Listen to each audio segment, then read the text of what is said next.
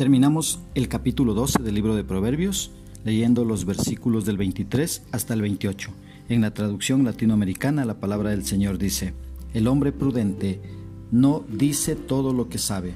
Los tontos se dan prisa en manifestar sus estupideces. La mano que trabaja será quien tome las riendas, y los trabajos duros serán para el perezoso. Una pena profunda debilita las energías. Una buena noticia devuelve la alegría.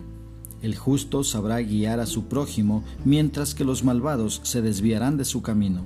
Para el flojo no hay asado de casa. Ser activo es el secreto de la riqueza.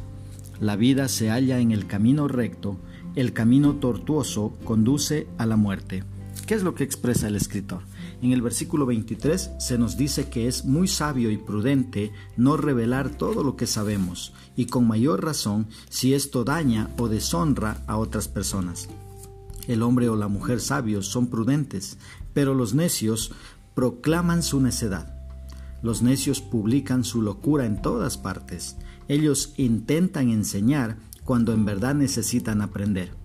El versículo 24 nos dice que los trabajadores llegarán a sus lugares de liderazgo, mientras que los perezosos ni siquiera saben gobernarse a sí mismos y peor, podrán gobernar a los demás.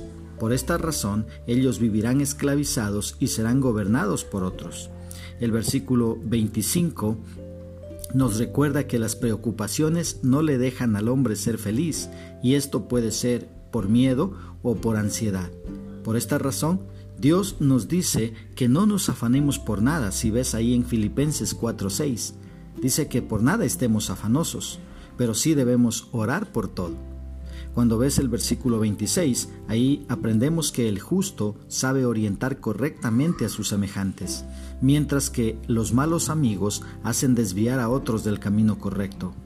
Mira el versículo 27, nos dice que el hombre perezoso no termina el trabajo, él se toma la molestia de capturar la presa, pero no disfruta el fruto de su trabajo porque es demasiado flojo para hacerlo. Pero el diligente hace bien todas las cosas, y esto le lleva a prosperar con la bendición de Dios. Terminando ya el capítulo 12, vemos en el versículo 28, se nos dice ahí que el camino de la justicia lleva a la vida. Pero hay una creencia bastante común hoy en día que el camino de la rectitud es aburrido o es desagradable, que vivir para Dios es la cosa más aburrida que puede existir, dicen muchos. Esta es una vil mentira, ya que vivir en el temor de Dios es vivir en rectitud, y esto nos provee una vida abundante hoy en el presente, pero también por la eternidad.